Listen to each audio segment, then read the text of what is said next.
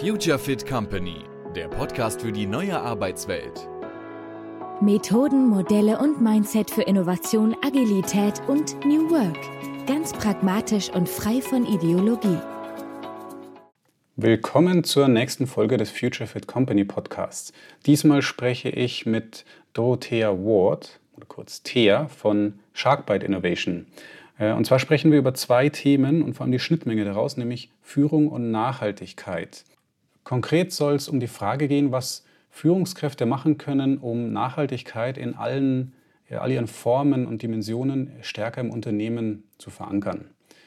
Viel Spaß beim Zuhören.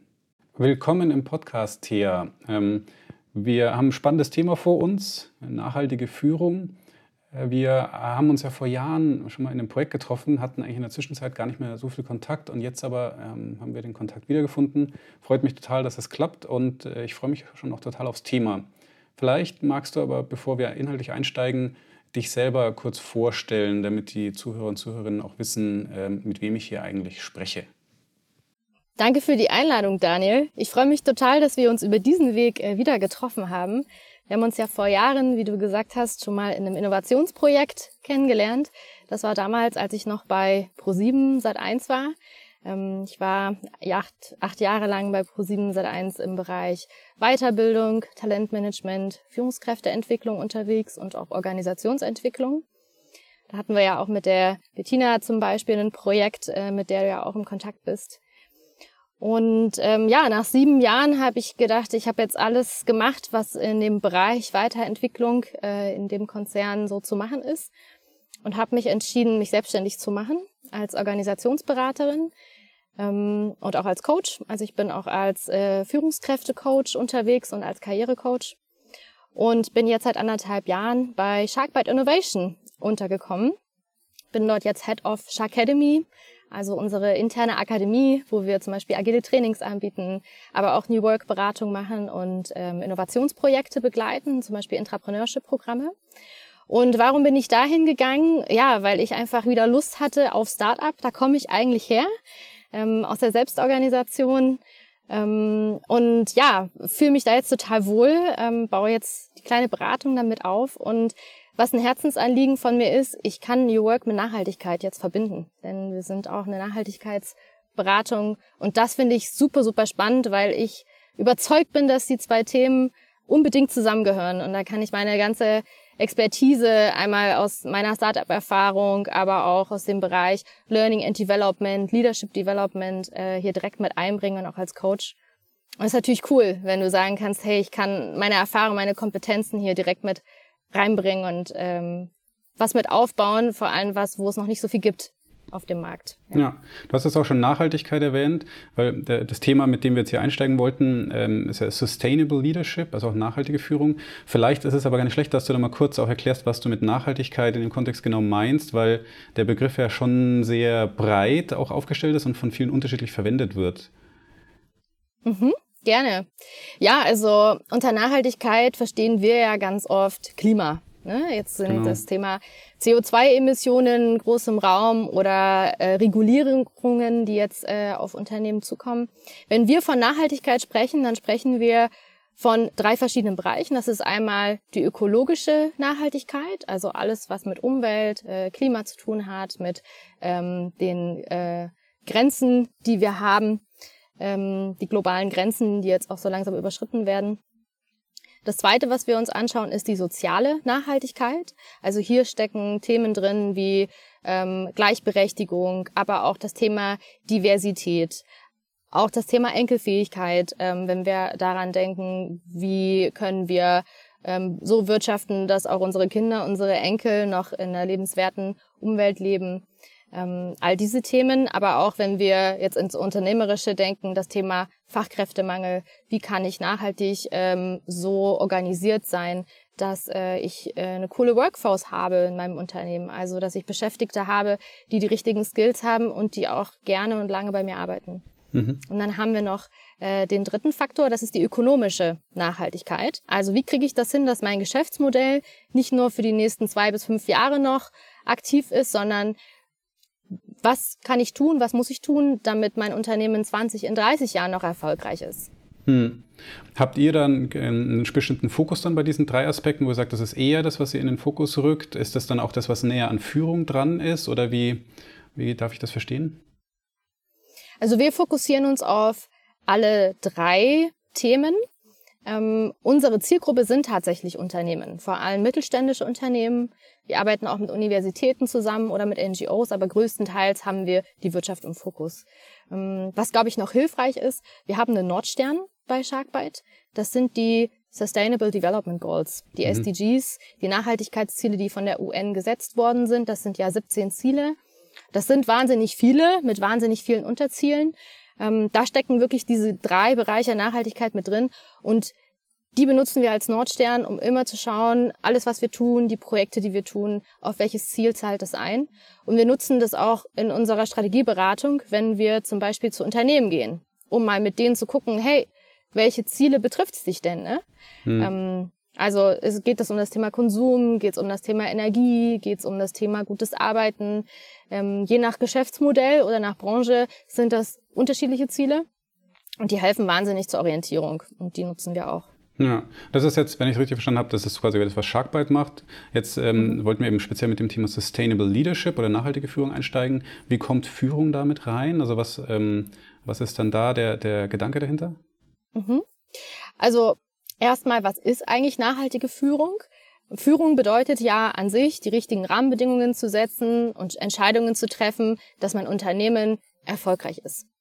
Das ist ja so eine Definition. Wenn wir das jetzt auf Nachhaltigkeit ausweiten, bedeutet das, dass ich neben äh, dem Fokus Profit eben auch das Thema setze, wie kann ich nachhaltig sein? Wie kann ich Rahmenbedingungen so setzen, dass ich soziale Nachhaltigkeit habe, dass ich ähm, ein nachhaltiges Geschäftsmodell habe, was für 20, 30 Jahre noch gilt, ähm, aber auch äh, externe Effekte mit bedenken kann, die Umwelt. Also, dass ich die nicht einfach mehr so nutzen kann, äh, wie wir es in den letzten Jahren gemacht haben, dass ich denke, es ist ein freies Gut, sondern es hat natürlich Auswirkungen auf unser Geschäftsmodell. Mhm. Und eine Sache noch dazu, wenn wir jetzt mal anschauen, welche Abkommen es gibt, zum Beispiel das Pariser Klimaabkommen, da wurden ja Ziele gesetzt wie das 1,5 Grad Ziel, ähm, was ja total cool klingt. Wenn wir uns Statistiken anschauen, sehen wir aber, dass wir lange nicht da sind, wo wir eigentlich sein müssten. Das heißt, es gibt eine Umsetzungslücke, eine Risiko-Umsetzungslücke. Hm. Und unsere Hypothese ist, dass Führung ein wesentlicher Faktor darin ist. Denn Führung ist ja dafür da, Strategien und Ziele in das Operative umzusetzen, dass wir auch Ergebnisse haben, die in die richtige Richtung gehen. Und genau da wollen wir anknüpfen hm. mit Sustainable Leadership. Das heißt, da kommt stark auch eine strategische Perspektive rein oder so ein bisschen auch diese Weitsicht, die man vielleicht auch dann eigentlich braucht für diese Themen. Äh, wie ist es dann? Ist es dann so, dass Sustainable Leadership oder nachhaltige Führung quasi weiter oben im Unternehmen relevanter ist als bei einzelnen Teams. Also ich denke jetzt gerade an ein Team wie, okay, wir machen halt irgendwie einen, einen Teilbereich im Unternehmen, wo wir jetzt aber vielleicht nicht diese verschiedenen, also gar nicht alle drei Dimensionen so stark tangieren oder wie, wie, wie ist da euer, euer Gedanke? Also wir sagen, es ist auf allen Ebenen relevant, nur eben mit unterschiedlichem Fokus. Mhm. Wenn ich jetzt auf die Geschäftsführer schaue, dann haben die natürlich eher den strategischen Blick nach vorne, um zu schauen, welche Trends gibt es, was macht der Wettbewerb, äh, wie ist meine Organisation aufgestellt. Und da braucht es auf jeden Fall auch dieses Mindset. Und was ich erlebe, wenn wir mit Entscheidern, mit Geschäftsführern äh, sprechen, die haben das, ja, die wollen das und die sehen, es ist absolut nötig. Die wünschen sich eher Regulierung ähm, und eher ähm, ja äh, Rahmenbedingungen, in denen sie das eher machen können, weil sie natürlich auch in einem Wettbewerbsdruck sind. Ähm, das betrifft aber auch Führungskräfte, die zum Beispiel auf der Teamebene sind oder Teams an sich bis hin zum Mitarbeiter. Ähm, weil wenn wir jetzt so Führung anschauen, dann sprechen wir ja eher so von dieser klassischen Hierarchie, ne? also dass du eben verschiedene Ebenen hast bis runter. Aber du bist ja, oder ihr äh, von Career Effective seid ja auch eher in moderneren Organisationsformen unterwegs. Wenn wir uns Unternehmen anschauen, die in der Selbstorganisation ähm, unterwegs sind, dann betrifft das ja jeden Einzelnen, ja, jeden mhm. Einzelnen in der Selbstführung oder auch ähm, einzelne Teams, um zu schauen, was bedeutet das äh, für uns. Okay, jetzt hast du äh, eben diesen Kontext erwähnt, Selbstorganisation. Das heißt, äh, geht es bei dem Thema auch darum, eben dann diese, diese Weitsicht, diese strategische Perspektive präsenter zu machen, vor allem, also dass die halt nicht dann nicht hinter kurzfristigen Sachen zurücksteht oder zurückfällt? Also ich glaube, das sind zwei unterschiedliche Sachen. Das eine ist ähm, tatsächlich diese Balance zu finden zwischen dem kurzfristigen und zwischen der langfristigen Sicht. Wenn wir jetzt mal so gucken, wo steht die Wirtschaft gerade, merken wir, wir sind gerade in einem Krisenmodus unterwegs. Also wir sprechen jetzt gerade im Dezember 2022 und da merken wir natürlich, die Unternehmen gucken kurzfristig. Die haben extremen Kostendruck, die müssen schauen, wie kommen wir durch den Winter. Und dieser Effizienzdruck ist ja schon seit längerem in den Unternehmen drin. Wir sind in der Industrie, in der Automobilbranche unterwegs und da merken wir das extrem. Und ich glaube, Selbstorganisation ist natürlich ein Tool, um stärker an den Markt zu kommen und auch ähm, schneller auf solche Themen reagieren zu können, flexibler reagieren zu können. Diese langfristige Perspektive wird dann tatsächlich ein bisschen schwieriger. Deshalb braucht es das auch, dass es eine, eine, eine Rahmengebung gibt oder eine Geschäftsführung gibt, die diese langfristigen Ziele setzt und die richtigen Anreizsysteme dafür setzt, damit es eben nicht immer nur dieses kurzfristige wird. Hm. Das heißt, es gibt dann auch schon einen gewissen Unterschied. Also das ähm, ähm wird sich auch mit, dem, mit meinen eigenen Vorstellungen decken, dass halt natürlich höhere oder Führungsrollen höher in der Hierarchie eigentlich halt dann auch stärker in der Verpflichtung sind, diese langfristige Perspektive natürlich irgendwie auch, auch mitzunehmen, mitzudenken, zu berücksichtigen und eben nicht äh, immer wieder ins operative Geschäft abzudriften, was ja auch häufig passiert. Ja, dass dann die, weil, weil dann vielleicht Probleme auf unterer Ebene nicht gelöst werden können, dann wird es immer nach oben eskaliert und auf einmal beschäftigt sich dann auch die Oberführungsebene mit diesen kurzfristigen operativen Themen und dann fehlt eigentlich auch wieder der Raum für diese langfristige Perspektive. Ja, genau. Also das könnte man ja auch generell unter Führung so verbuchen, ne? dass es genau das Ziel ist, langfristiger zu schauen, wie kann mein Unternehmen dabei erfolgreich sein. Ja. Ähm, Im Bereich Nachhaltigkeit kommt jetzt noch äh, ein Aspekt dazu, der jetzt nicht wirklich neu ist, aber jetzt viel stärker in den Fokus rückt. Nämlich wirklich zu schauen, welches Mindset brauche ich denn eigentlich in der Organisation und mhm. welche Aspekte sind denn jetzt wichtig in der Entscheidungsfindung, die vorher vielleicht ähm, eher Prio C waren. Also wenn ich jetzt zum Beispiel ähm, im Bereich Beschaffung unterwegs bin, wie wähle ich eigentlich meine Lieferanten auf, äh, aus? Schaue ich darauf, dass die auch Nachhaltigkeitsaspekte ähm, berücksichtigen oder ist mir es egal und ich gucke nur auf den Preis? Mhm. Je nachdem, welche Beschaffungsrichtlinien ich im Unternehmen habe, werden eben andere Entscheidungen getroffen. Und da ist schon auch die Aufgabe der Führung, da andere Rahmenbedingungen zu setzen. Hm. Gibt es denn, es kam jetzt gerade spontan das Gedanke, gibt es denn zwischen diesen drei Bereichen, die du erwähnt hast, also ähm, ökologische, soziale und, und ökonomische Nachhaltigkeit, gibt es da Konfliktpotenzial? Also auch, dass man sagt, aha, das eine wäre uns irgendwie wichtiger, aber irgendwie das andere ist vielleicht auch gesetzlich mehr gefordert? Oder ist, also im Idealfall hat man wahrscheinlich natürlich alles äh, unter einem Hut, aber kann es sein, dass es dann da auch, auch äh, Konflikte gibt? Ja, absolut. Ähm, also auf der theoretischen Ebene gehören die ja alle sehr, sehr eng zusammen. Hm. Ganz praktisches Beispiel. Ähm, alle reden jetzt von Fachkräftemangel. Wir erleben das. Es wird in den nächsten Jahren noch viel stärker, weil eine Generation, die auch Boomer genannt wird, in den nächsten fünf bis zehn Jahren in Rente geht. Und die Frage ist, wie gehen wir mit dem Fachkräftemangel um? Jetzt ist hm. ein aktuelles Thema, Zuwanderung zu erleichtern. Ähm, das ist das Thema Diversity, aber auch zu schauen, wie können wir familienfreundlicher sein, damit ähm, junge Väter, aber auch Mütter ähm, mehr äh, in, in die Arbeitswelt reinkommen äh, und, und wir von deren ähm, Expertise und, und Fachkraft einfach profitieren können. Das ist äh, ganz stark mit sozialer Nachhaltigkeit verknüpft und natürlich mhm. auch mit der ökonomischen Nachhaltigkeit. Wenn ich einen Fachkräftemangel habe, wie soll ich mein, mein Geschäft weiterführen können? Ja. Also in der Theorie klingt das total gut. Wenn ich jetzt auf das Ökonomische schaue, äh, kann das schon sein, dass es Konflikte gibt. Also wenn ich jetzt zum Beispiel sage, ich möchte ökonomisch nachhaltig sein, das heißt, ich möchte mein Geschäftsmodell am Laufen halten, gleichzeitig aber schauen, ähm, wie kann ich da mehr soziale Gerechtigkeit fördern, wo ich vielleicht flexiblere Arbeitszeiten brauche und äh, nicht immer jeder überall verfügbar ist. Oder ich merke, okay, ich muss mehr hybrides Arbeiten oder Remote-Arbeit zulassen, ähm, was ja auch gerade ein Riesenthema ist, hat auch Vor- und Nachteile. Mhm. Da muss ich mich mehr mit solchen Themen beschäftigen. Es wird komplexer insgesamt. Ähm, und das kann schon sein, dass die Sachen äh, sich dann ausschließen. Also die Zielkonflikte gibt's immer. Ich war letztens auf einer Konferenz, der Responsible Leadership Konferenz. Und dort hat einer, der General Manager, gesagt, ja, dafür werden wir doch bezahlt als Manager, um genau mit diesen Zielkonflikten umzugehen und zu schauen, wie gehen wir damit um. Hm. Und ich, was, was mir jetzt auch gerade nochmal stark ähm, ein, oder einfällt, also ich erinnere mich an, an einige Gespräche auch mit Führungskräften und auch Workshops, diese Kurzfrist-Langfrist-Perspektive, glaube ich, die spielt auch eine große Rolle bei diesen Konflikten. Weil natürlich ist es so, dass kurzfristig ähm, auch sowas wie soziale Gerechtigkeit oder ich sehe da, da wahrscheinlich auch eine starke Verbindung eben zu, der, zu der Idee, dieser Idee der neuen Arbeitswelt oder diese New, New Work, was auch immer das dann genau heißt, aber dieses sich stärker auf die Perspektive der Mitarbeiter einzulassen, dass das vielleicht kurzfristig natürlich ökonomisch, also wirtschaftlich erstmal nicht so einfach abzubilden ist, aber für die langfristige äh, Wirtschaftlichkeit, wie du eben sagst, durch diesen Fachkräftemangel ist es wahrscheinlich halt notwendig, dass man sich eigentlich dann darauf einlässt. Und den Konflikt, den habe ich häufig auch schon genauso miterlebt, haben die Leute genauso geschildert, wobei ich nicht immer sicher bin, ob das alle auch wirklich schon so ganz realisiert haben, dass es halt auch darum geht, dass ich kurzfristig vielleicht mal eine Verschlechterung in Kauf nehme, weil ich dadurch langfristig halt dann viel besser dastehe. Absolut, ja. Also in der Organisationstheorie gibt's ja ähm, den Begriff der Ambidextrie, der ja bedeutet, ich bringe eine Balance rein zwischen Exploration, das heißt, ich bin innovationsbereit, ich probiere viele Sachen aus, die natürlich auch viel schiefgehen können. Ich verprobe neue Wege, äh, wie ich mein Geschäftsmodell neu aufstellen kann oder neue Erlösmodelle finden kann und der Exploitation. Das heißt, ich habe mein aktuelles Geschäftsmodell, ich muss Gewinne erwirtschaften, um das Unternehmen am Laufen zu halten, Gehälter mhm. zu bezahlen und so weiter. Und das ist ja genau diese Spannung. Und die gab es ja auch schon seit Jahrzehnten. Im Trend der Digitalisierung oder in der digitalen Transformation spielt das ja auch eine riesige Rolle.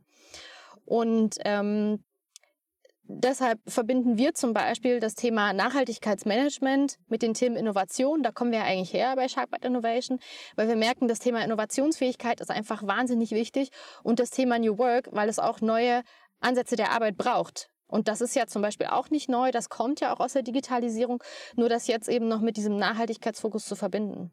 Das mhm. heißt wirklich zu schauen im Nachhaltigkeitsmanagement, was bedeutet das eigentlich für mein Geschäftsmodell, was bedeutet das für meine Wertschöpfungskette, wo muss ich da nachhaltiger werden, welche Regulierungen muss ich beachten. Aber auch gleichzeitig zu schauen, okay, wenn ich jetzt innovationsfähiger werden muss, wie kann ich das denn machen? Welche Tools gibt es dafür?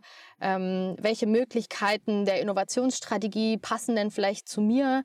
Auch da eine Begleitung zu haben und auch zu gucken, alles klar, wenn wir jetzt zum Beispiel unser Geschäftsmodell umrüsten auf ein zirkuläres Geschäftsmodell, sagen wir mal, ich bin jetzt ein Verpackungshersteller und habe bisher Verpackungen hergestellt, die habe ich einmal verkauft, die werden einmal benutzt und dann werden sie halt weggeschmissen. Hm. Und ich merke, alles klar, die Restaurants müssen zum Beispiel im nächsten Jahr auf ähm, Mehrwegverpackungen umstellen, dass ich dann sage, hm, vielleicht mache ich sowas wie Recap und ähm, stelle Behälter her, die ein Pfandsystem haben, ein Rücklaufsystem. Dann bedeutet das ja, dass ich mein Geschäftsmodell umstelle. Und das bedeutet für Organisationen zu überlegen, ah, vielleicht muss ich mich ja neu organisieren. Hm. Das erinnert mich total gerade ganz stark an eine, eine frühere Podcast-Folge, die, die mit dem Matthias Lesch von, von Pöppelmann, Kunststoffhersteller, die ja auch genau das gemacht haben, was du beschrieben hast. Also, und eben auch die Herausforderung, wo er eben auch beschreibt, auch viele andere Unternehmen sagen immer so, na, ah, das ist alles zu aufwendig mit diesem, mit so einem geschlossenen Warenkreislauf. Wir warten noch auf bessere Technologien, wo ich mir denke, naja, kann man natürlich immer auf bessere Technologien warten. Aber es ist halt eine große Herausforderung, dann nämlich für Unternehmen auch wirklich komplett neue Geschäftsmodelle aufzubauen und dann vielleicht halt auch alte zu ersetzen. Ja, das ist natürlich auch immer schmerzhaft. Aber diese Verbindung Innovation und Nachhaltigkeit, die, die, die sehe ich auch ganz stark, weil wir auch äh, stark aus dem Innovationsbereich kommen und dieser Konflikt, wir, wir sprechen dann häufig von Performance Engine für die, dieses Effizienzgetriebene und dann halt radikale Innovationen für dieses, wir müssen was Neues machen. Ähm, die Frage, die sich mir und wahrscheinlich auch äh, natürlich den Hörern jetzt stellt, ist, was, was können denn Führungskräfte konkret machen? Also was, was gibt es Werkzeuge, Prinzipien oder wie arbeitet ihr auch mit den Leuten? Hm. Also wir haben da einen ziemlich pragmatischen Ansatz. Wir bieten vier Workshops an, wo wir Unternehmen, also vor allem mittelständische Unternehmen, auf den Weg bringen, in die ersten Schritte, um nachhaltig zu werden. Was wir da machen, ist ganz klassisch in der Beratung erstmal eine Bestandsaufnahme. Also zu gucken, wo steht ihr eigentlich aktuell? Wie ist euer Geschäftsmodell? Wie gesagt, mit den SDGs mal zu gucken, welche Bereiche sind eigentlich für euch relevant im Bereich Nachhaltigkeit? Was sind die größten Hebel? Wir können nicht alles auf einmal machen. Und ähm, dann mal zu schauen, was sind denn erste praktische Schritte? Einmal in der Wertschöpfungskette, aber dann auch im Core, also in der Organisation. Hm. Und ähm, die ersten Sachen, die natürlich ähm, ganz dringend sind bei Organisationen, ist erstmal ein Risikomanagement zu haben. Also wenn wir jetzt auf, die, äh, auf das Thema Regulierung schauen, welche Regulierungen sind denn für dich relevant? Ähm, ein Thema, was jetzt groß aufkommt, ist ja zum Beispiel äh, ESG, also diese europäische Richtlinie, äh, zum, zum Thema Nachhaltigkeit, die auch jetzt Mittelständler immer mehr betreffen wird, um da zu schauen, ja gut, was muss ich denn reporten und welche Regulierung muss ich denn einhalten, wo stehe ich denn da aktuell? Das ist wirklich erstmal so basic, basic. Aber dann auch zu schauen, alles klar, in äh, welche Hebel in deinem Geschäftsmodell sind denn die relevanten, um schon nachhaltiger zu werden und auch dadurch das Geschäftsmodell profitabler zu machen. Das kann ja zum Beispiel Energieeffizienz sein. Mhm. Oder wenn ich jetzt im Bereich Materialwirtschaft bin, zu gucken, ähm, zum Beispiel in der Baubranche ähm, lohnt es sich, Rezyklate zu nutzen, also recycelbare Materialien, anstatt immer wieder ähm, neue Materialien äh, einzukaufen. Und gerade im Bau merken wir ja auch, dass da äh, totale Engpässe sind, Lieferengpässe von Materialien. Also unser Ziel ist es wirklich, das eng an dem Geschäftsmodell zu machen und ganz praktisch auch wirklich mal zu schauen, welche Grundlagen braucht ihr? Ne? Dass die einfach mal einen Überblick haben. Was heißt überhaupt Nachhaltigkeit? Wenn ich jetzt in meine Branche gucke, was sind da so die typischen Trendthemen? Hm, dann, wie gesagt, welche Regulierungen sind für mich relevant? Was bedeutet überhaupt Kreislaufwirtschaft? Ist das für mich relevant? Das wird ein Riesenthema werden, ja. ähm, um erstmal dieses Grundwissen zu haben. Und denen einmal dieses Grundwissen zu geben und eine Grundorientierung und eine Bestandsaufnahme und dann tatsächlich Schritt für Schritt zu gucken, okay, was können erste praktische Schritte sein und die dann auch punktuell immer weiter zu begleiten. Hm. Meine, meine ähm, Deutung jetzt auch, oder was du auch, so wie du es gerade erklärt hast, ähm, ist, dass zwischen ökologischer und, und wirtschaftlicher Nachhaltigkeit tatsächlich da, also jetzt eigentlich mehr und mehr auch eine starke Verbindung aufkommt. Weil ich auch den Eindruck habe, also vor ein paar Jahren war es ja so, dass viele Unternehmen das halt schon noch so als, als Pflichtübung gesehen haben, so, ah ja, ökologisch, okay. Aber je mehr sich Unternehmen mit Supply Chains beschäftigen, desto brisanter, glaube ich, wird es auch. Vorher hatten wir jetzt auch über die Verbindung gesprochen zwischen sozialer Nachhaltigkeit und wirtschaftlicher Nachhaltigkeit. Also dieses, wie ich halt auch Mitarbeiter natürlich irgendwie halten kann oder auch, auch irgendwie engagieren kann. Also im Sinne von Engagement, also dass sie auch wirklich dabei sind, dass das natürlich auch zur Nachhaltigkeit beiträgt. Äh, interessant ist aber die, die Verbindung ökologische und soziale Nachhaltigkeit. Ich habe den Eindruck, dass es immer so ein bisschen den Umweg eigentlich sogar über die wirtschaftliche Nachhaltigkeit geht, weil das natürlich auch das ist, was ein Unternehmen ja am Leben hält. Ist das so oder ist das, äh, ist, ist das, ist das jetzt eine Fehlinterpretation von meiner Seite? Mm, na, du hast schon recht, das hängt alles miteinander zusammen und Unternehmen müssen gewinnorientiert oder zumindest kostendeckend arbeiten. Ähm, gewinnorientiert, klar, um dann auch die Gewinne wieder zu reinvestieren, ne? zum Beispiel neue Technologien oder in Innovationsprojekte. Und äh, die müssen auch zusammenhängen miteinander. Und Unternehmen haben ja, und das ist auch der Grund, warum wir auf die Wirtschaft gehen und warum wir uns auf Mittelständler fokussieren und nicht auf Startups, die das nächste Recap zum Beispiel entwickeln ähm, oder das nächste E-Auto, weil wir sagen, da ist ja der größte Hebel. Circa 80 Prozent der deutschen Unternehmen sind im Mittelstand unterwegs. Und gerade im Bereich Energie, Verkehr, Baubranche, das sind ja die großen ähm, Hebel auch im Bereich Nachhaltigkeit. Da passiert teilweise noch nicht so viel. Das heißt, da sehen wir ja auch unseren Wirkungshebel. Also wenn wir jetzt mal gucken, wo wollen wir den Impact haben, wollen wir auf die Unternehmen gehen. Und unser Wirtschaftssystem, was wir derzeit haben, hat uns ja dahin gebracht, dass wir jetzt gerade einen guten äh, Wohlstand haben und hat uns gleichzeitig ja in diese Misere gebracht, in der wir gerade sind beim Thema Nachhaltigkeit. Das heißt, da wollen wir ja direkt ansetzen. Und deshalb schauen wir eben auch, ähm, wie kann denn eine neue Art des Wirtschaftens aussehen, die nachhaltiger ist, die die Grenzen des Wachstums, der globalen Grenzen tatsächlich berücksichtigt äh, und respektiert, weil anders geht's ja nicht. Wir müssen uns ja ändern. Und da wollen wir die ersten Schritte äh, reingeben. Ja, es macht, für mich macht das auch insofern total viel Sinn, weil eben sowohl also Innovation, aber eben auch dieses, ich, ich nehme, nehme trotzdem mit dem Begriff New Work, also alles, was sich halt irgendwie dann eher auf die Mitarbeiter oder auf die Art des Arbeitens im Unternehmen bezieht, aber eben auch ökologische Nachhaltigkeit sind ja dann nicht Selbstzweck, sondern man macht es ja eben auch äh, halt, um eben dieses, dieses längerfristige, weitsichtige Wirtschaften zu ermöglichen. Ich glaube, das ist was, was äh, in vielen Unternehmen immer noch so eine Hürde ist, dass halt die Leute immer sagen, ach ja, diese ganzen neuen Methoden, das ist sowieso nett und wir machen es halt, weil man es machen muss. Aber die haben den Zusammenhang, glaube ich, noch nicht, teilweise noch nicht ganz verstanden wir sagen, ja, okay, wir machen das jetzt, weil wir das, weil wir halt wissen, dass wir halt vorbauen müssen und wollen. Ähm, und dass man damit halt natürlich auch das Überleben des Unternehmens eigentlich absichert oder, oder zumindest die Wahrscheinlichkeit erhöht. Absolut. Und das ist auch das Hauptargument, was wir immer haben und worüber wir auch Führungskräfte oder auch Geschäftsführer erreichen können. Und es gibt ja auch eine Spanne, du hast gerade auch das Thema Methoden oder Tools angesprochen. Ne? Wenn ich jetzt einen Werkzeugkoffer habe und ich habe total cooles Werkzeug oder eine super fancy Bohrmaschine und ich weiß nicht, was ich damit anfangen kann, hm. dann nützt mir das ja nicht viel. Also ich muss ja schon die Anwendungsfälle kennen und ich muss schon das Tool auch benutzen können. Und echte Könner können dann auch kreativ werden und wissen, wie kann ich das bestmöglich einsetzen. So ist es bei agilen Methoden oder New Work-Ansätzen ja auch. Naja, wir haben auch sind unsere, die besten Anfragen, die wir auch von Kunden bekommen, wenn nach irgendeiner spezifischen Methode gefragt wird, aber gar nicht bekannt ist, was die Methode eigentlich genau ist. Und ich denke mir dann auch, die Parallele wäre, dass ich beim Handwerker anfrage und sage, ja, ich brauche jemanden mit einem Hammer. Und dann fragt er so, ja, aber warum? Also was willst du denn eigentlich machen? Ja, und dann äh, das ist so ein bisschen dieser, dieses, äh, eben auch dieses Verständnis für das, für das Warum dahinter. Ähm, was, was mir gerade auch noch gekommen ist, weil du hattest jetzt auch erwähnt, wenn ihr mit, mit Unternehmen arbeitet, dass es eben viel auch um, um solche Sachen geht wie Warenkreisläufe, Supply Chain und so weiter. Ähm, das ist ja dann auch ganz stark so eine, eine fachlich-inhaltliche Ebene. In Bezug jetzt auch auf diese soziale Nachhaltigkeit oder wenn es in Richtung New Work geht, frage ich mich auch immer, was muss sich auch bei den Führungskräften selber im Kopf bewegen oder auch auf der Beziehungsebene zu den Leuten drumherum, weil ich den Eindruck habe, dass, dass das eben auch gerade das Schwierige ist bei vielen. Also das heißt nicht, dass jetzt diese inhaltlich-fachlichen Sachen nicht auch schwierig sind. Ich meine, da scheitern auch genug Leute dran, aber ich habe den Eindruck, dass dann zumindest die, die, Führung, die meisten Führungskräfte sagen, ah ja, okay, stimmt, da müssen wir jetzt drüber sprechen. Aber dieses, wie gehe ich, wie gehe ich jetzt tatsächlich auch mit den Menschen um mich herum um, das ist dann eigentlich so, da, da geht halt so ein bisschen ans Eingemachte, habe ich immer den Eindruck. Ist das dann auch ein Thema, das bei euch dann aufkommt oder wie? wie? Absolut. Also äh, wir haben auch gemerkt, ähm, nur eine Strategie zu haben reicht nicht oder ein paar Prozesse neu zu definieren, das reicht nicht, sondern ähm, es braucht diese Befähigung. Und das ist ja das, warum wir auch sagen, Deshalb haben wir diese Academy, um auch Führungskräfte darin zu befähigen.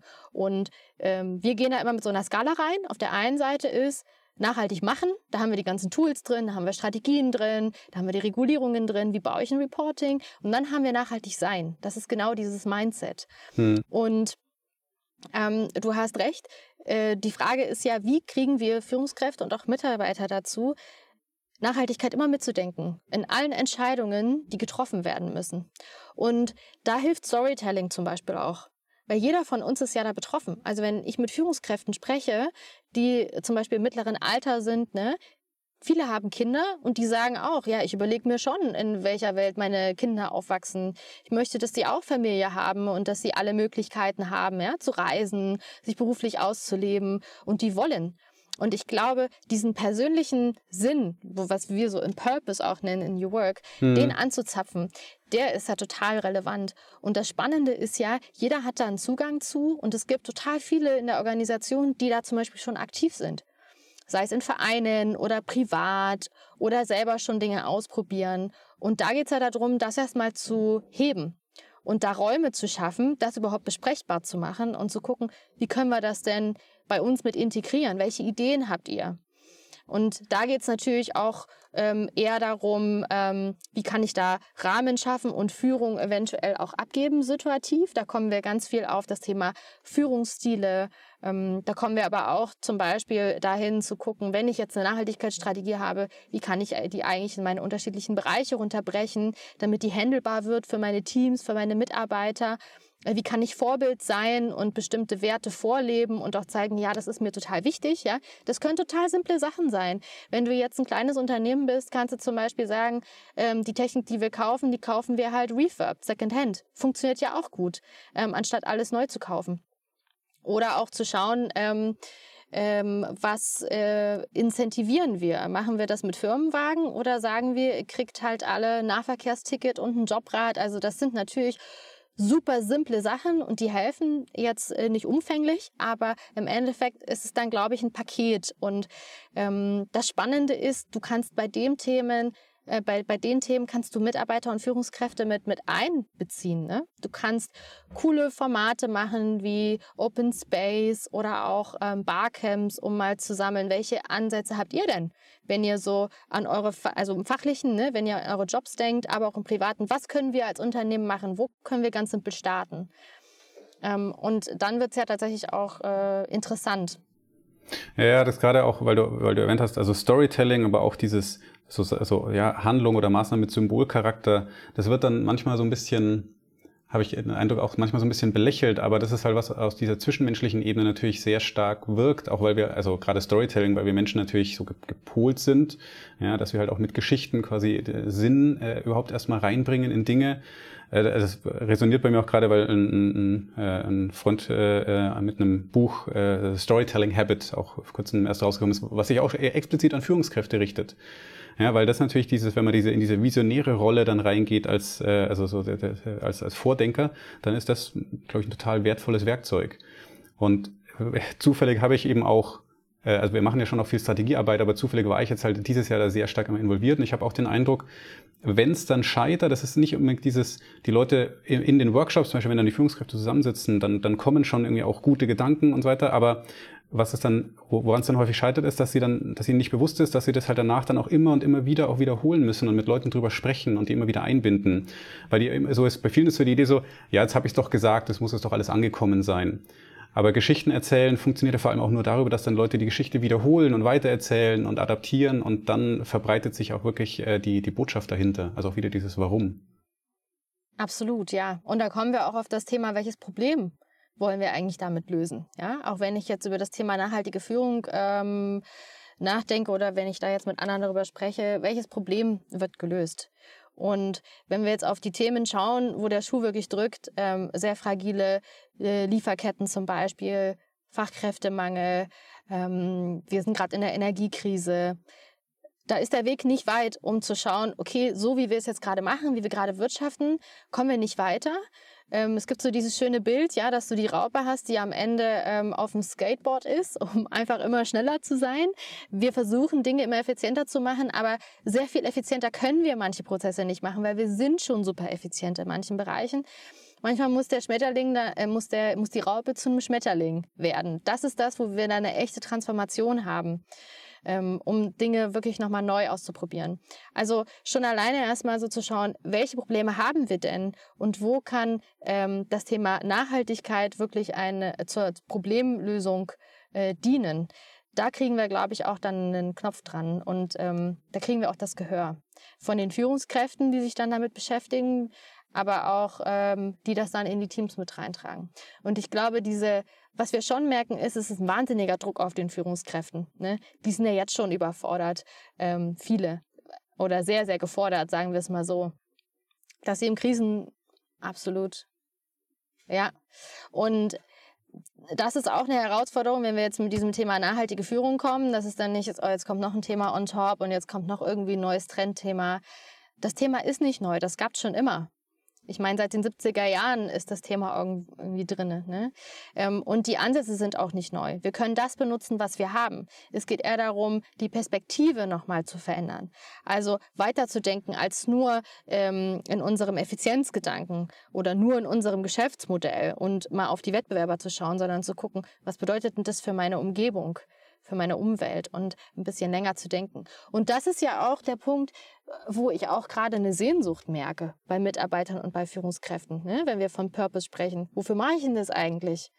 Ich möchte schon was Sinnvolles machen, wenn ich acht Stunden am Tag auf Arbeit gehe. Ich möchte das Gefühl haben, dass ich einen positiven Beitrag geleistet habe und dass ich was produziert habe, wovon Menschen, Umwelt, was auch immer, wer auch immer, ähm, davon profitieren können. Hm. Ich finde den, den Gedanken auch total interessant, weil du eben diese, Überforderung oder diese gefühlte Überforderung angesprochen hast. Das ist ja was, was wir auch total oft sehen. Das ist ja also nicht nur, nicht nur ein Führungskräftethema, kann ja auch in, bei, bei ähm, operativ äh, tätigen Mitarbeitern auch aufkommen. Ähm, bei Führungskräften ist es insofern natürlich nochmal interessanter, weil ich sage, okay, ihr seid aber eigentlich in der Position, auch was zu verändern. Ich habe aber den Eindruck, dass halt auch vielen Leuten es auch total schwerfällt, dann bestimmte Dinge loszulassen. Also, weil die Überforderung kommt halt, weil ich dann irgendwie zu 95 Prozent äh, operativ kurzfristig tätig bin und dann heißt, oh, jetzt muss ich auch noch langfristig tätig werden, oh, dann bin ich aber 150 Prozent.